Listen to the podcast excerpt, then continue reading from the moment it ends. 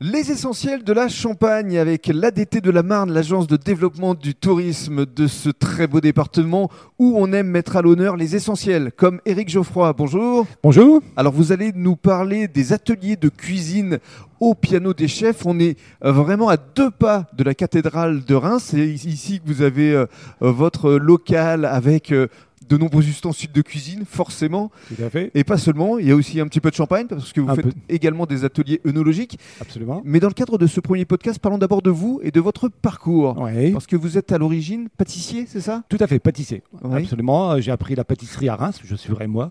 Euh, et donc, euh, je suis pâtissier de formation en pâtisserie magasin, parce qu'on fait vraiment une différence entre la pâtisserie de magasin et la pâtisserie de dressage assiette en, en Mhm. restauration, mais tout à fait. ouais. Et vous avez beaucoup voyagé, notamment au Canada J'ai voyagé au Canada, Londres ouest, est et à Londres, où je suis- j'ai passé plus de 10 ans, tout à fait. et vous avez travaillé aux côtés de nombreux chefs, justement. Absolument, C'est là où vous êtes formé.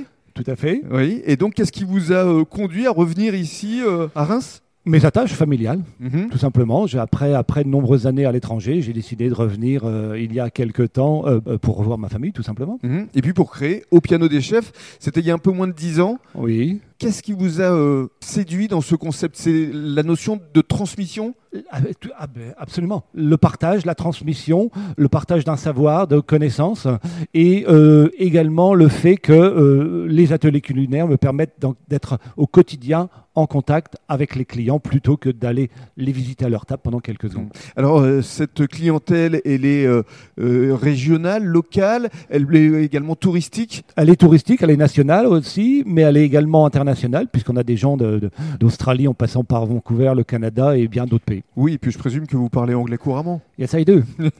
of course Et dans le cadre du deuxième podcast, vous allez justement nous proposer une visite guidée des lieux.